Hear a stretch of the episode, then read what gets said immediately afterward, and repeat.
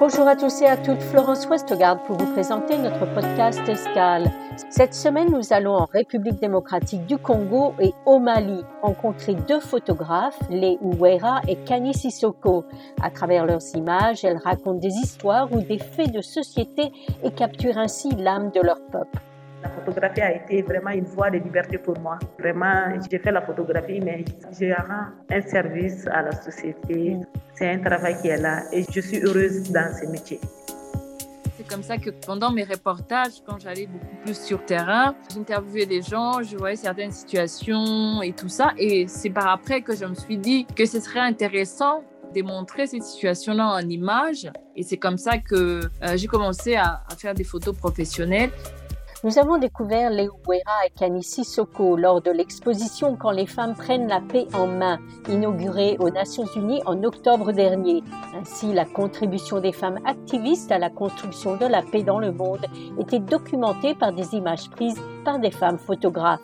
L'ONU s'est donc associé à des femmes photographes locales qui non seulement ont documenté les histoires des femmes qui s'efforcent d'instaurer un climat de paix dans leur communauté, mais font aussi face aux mêmes défis ainsi, pour la photographe malienne Kani Sissoko, sa rencontre avec Touré Mouna Awata, présidente de Case de la Paix de Gao, un endroit où les femmes se rencontrent, discutent et défendent leurs droits, lui a montré que la force appartient aux femmes. Ces femmes étaient si fortes et fières et étaient confiantes de ce qu'elles font.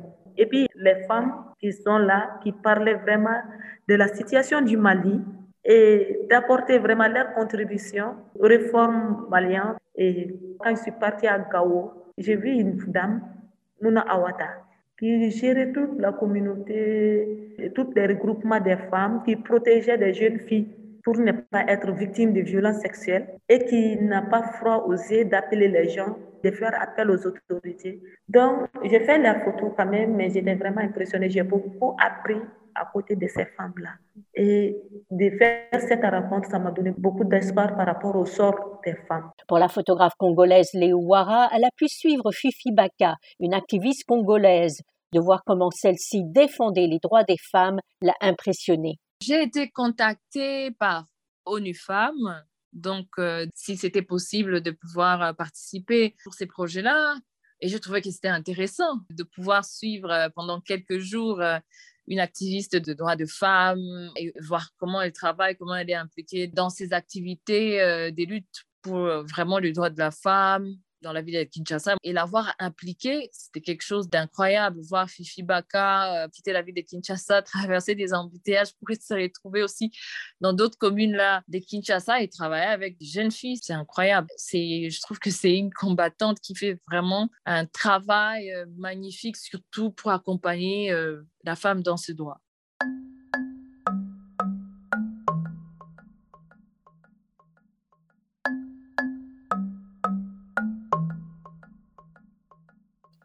Kani Sissoko est une photographe malienne diplômée de l'Institut national des arts de Bamako. Son amour pour la photo ne date pas d'aujourd'hui, c'est une passion de longue date. Cette passion la motive à vouloir se hisser dans la haute sphère de la photographie. Bien que ses premiers pas n'aient pas été faciles, la photographie l'a libérée. Au début de ce métier, vraiment, ça a été très difficile pour moi. Parce qu'au début, j'étais chez ma tante qui ne comprenait pas vraiment et qui ne voyait pas l'utilité de la photographie pour une femme. Donc, elle m'a fait beaucoup de pression et à un moment donné, elle a vu que je tiens vraiment à ce travail. Elle ne me parlait pas, mes frères aussi. Elle voulait que je laisse la photographie. Il y avait vraiment tout un conflit dans la famille autour de moi. Donc, c'est des choses qui me faisaient mal quand on me traitait d'ingrate parce que je voulais vraiment être photographe. Et j'ai passé tout mon temps à pleurer, à pleurer, mais je n'étais pas prête aussi d'un côté de laisser ce métier. Donc, j'étais obligée de quitter chez elle. Et au début, je n'étais pas trop en contact, même avec la famille. Je peux dire que j'étais un peu seule. J'ai un peu du mal à vivre ça. Mais après, quand même, la photographie m'a soutenue à ce moment difficile. Parce que ça me permettait de, me libérer. Je faisais des photos. Je n'étais pas avec la famille, mais j'étais avec d'autres gens. Parce que ça a créé quand même une sorte de rencontre avec les autres gens. Et chaque fois quand j'ai créé des séries, ça me permet de me libérer de quelque chose. C'est comme si chaque série, il y a des fardeaux qui tombent. Donc, du coup, ça m'a vraiment aidé, sinon le début était difficile. Léo Weira, photojournaliste indépendante et reporter de la BBC, partage les histoires des personnes qu'elle rencontre sur le terrain. Considérée comme un métier d'homme, elle a fait face à de nombreuses réticences. Au début, ça n'a pas été euh, facile parce qu'il y a toujours euh, ces clichés-là, genre, euh, sont, bah, la femme ne doit pas travailler, faire ces travails-là, ne doit pas aller sur le terrain. Ou soit si tu travailles, c'est pour, tu peux faire la radio, présenter, mais faire les terrains, c'était quelque chose qui était mal vu. J'imagine qu'aujourd'hui, c'est toujours le cas, même si il y a des jeunes femmes maintenant qui se lancent dans ce métier-là. Euh, mais c'était pas facile de pouvoir travailler sur le terrain, surtout dans cette époque-là où euh, c'est une situation plus ou moins compliquée. Aller sur le terrain, couvrir euh, une guerre dans une zone de conflit, c'était vu comme quelque chose d'incroyable. Genre, il y a des gens qui pouvaient te taxer. Non, ne va pas là-bas trop dangereux, tu peux mourir. Mais moi, c'était pas ça.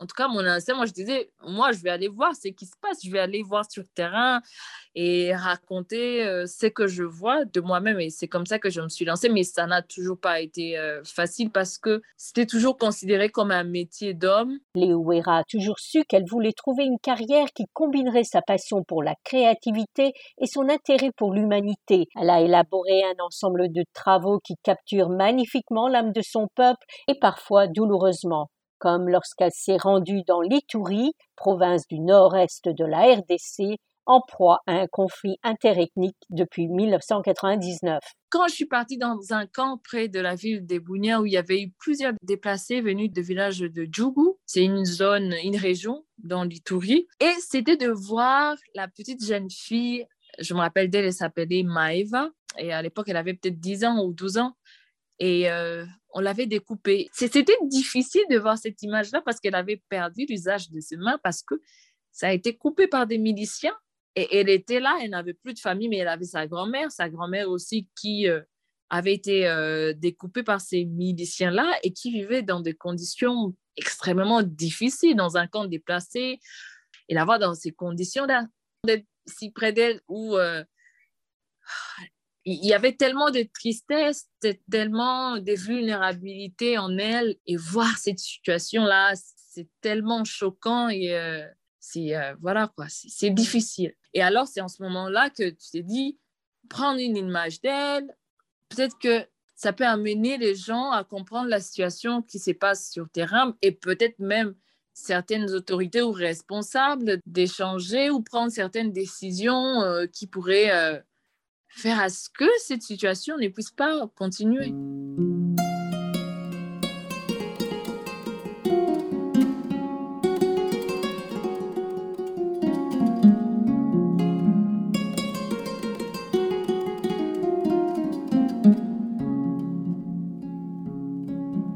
Kani Sissoko aborde de nombreux thèmes dans ses images qui représentent la réalité africaine allant de la science occulte aux questions de la condition de la femme dans la société. Tous les thèmes que je traite, ça tourne autour de moi. Il y a des choses qui me parlent et euh, vraiment, je partage ça avec la population, avec les gens. Moi, j'ai eu à traiter Racine qui parle des sciences occultes. Et quand j'étais à Kati, c'est une ville chez ma tante, j'ai eu à pratiquer certaines de ces traditions. C'était une pratique imposée sur moi. Donc, euh, j'ai voulu travailler sur ça, tous ces processus et affliction. Et affliction où j'aborde vraiment le sujet de l'excision. Tout ça, je parle autour de moi parce que j'ai aussi mon opinion sur cette pratique.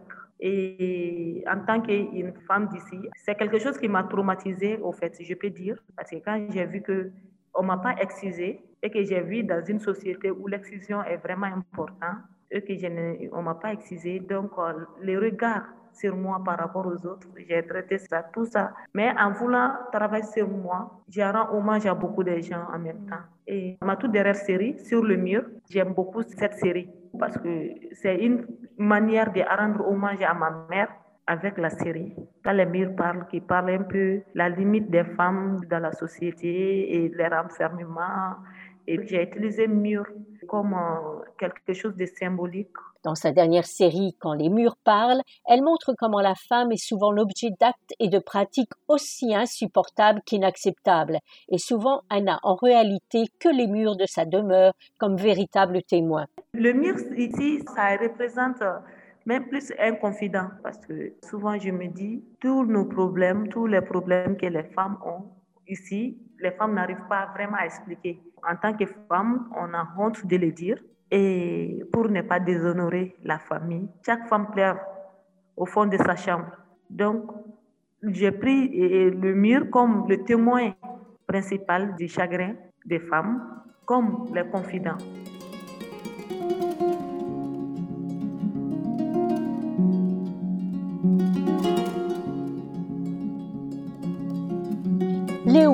Par ses photographies, défend les droits des femmes et des femmes congolaises, car souvent les femmes, dans les situations de conflit, comme dans un pays comme la République démocratique du Congo, sont fragilisées. La plupart de mes photographies ou des images de mon travail, on voit beaucoup plus la femme.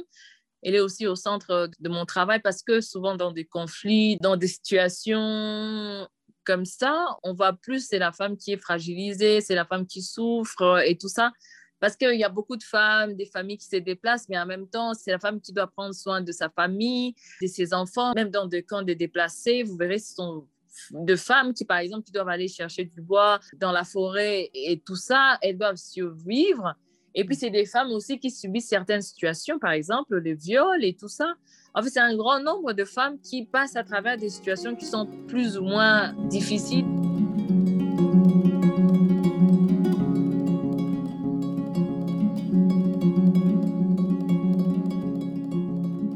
Léo Ouera veut continuer son travail car grâce à ses reportages, elle est capable d'informer les gens sur des situations autres que la guerre ou les conflits. Moi, je me vois continuer mon travail. J'aime bien mon travail, j'aime bien raconter euh, des histoires.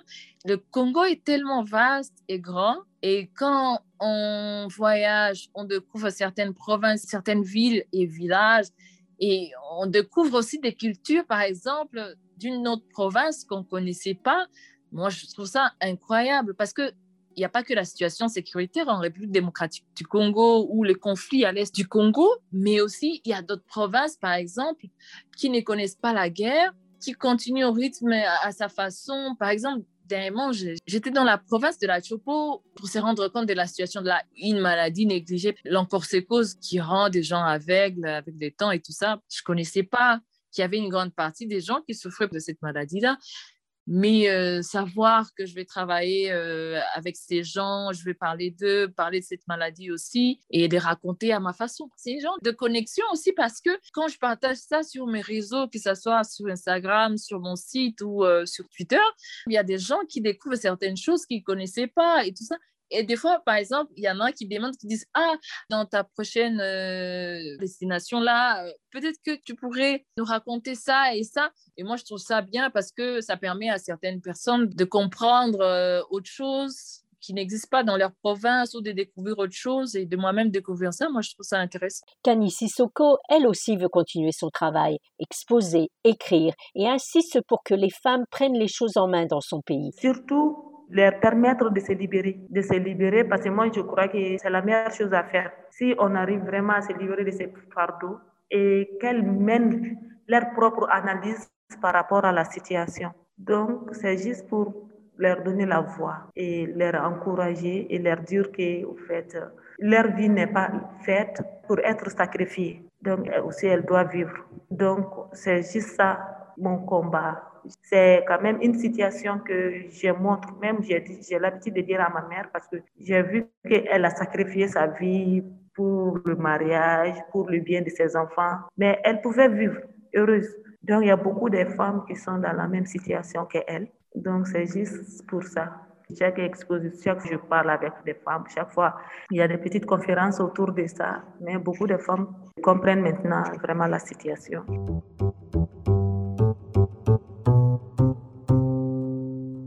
Kani Sissoko et Les Ouera continuent de changer les cœurs et les esprits grâce à leur image fascinante et ainsi défendent les droits des femmes congolaises et maliennes.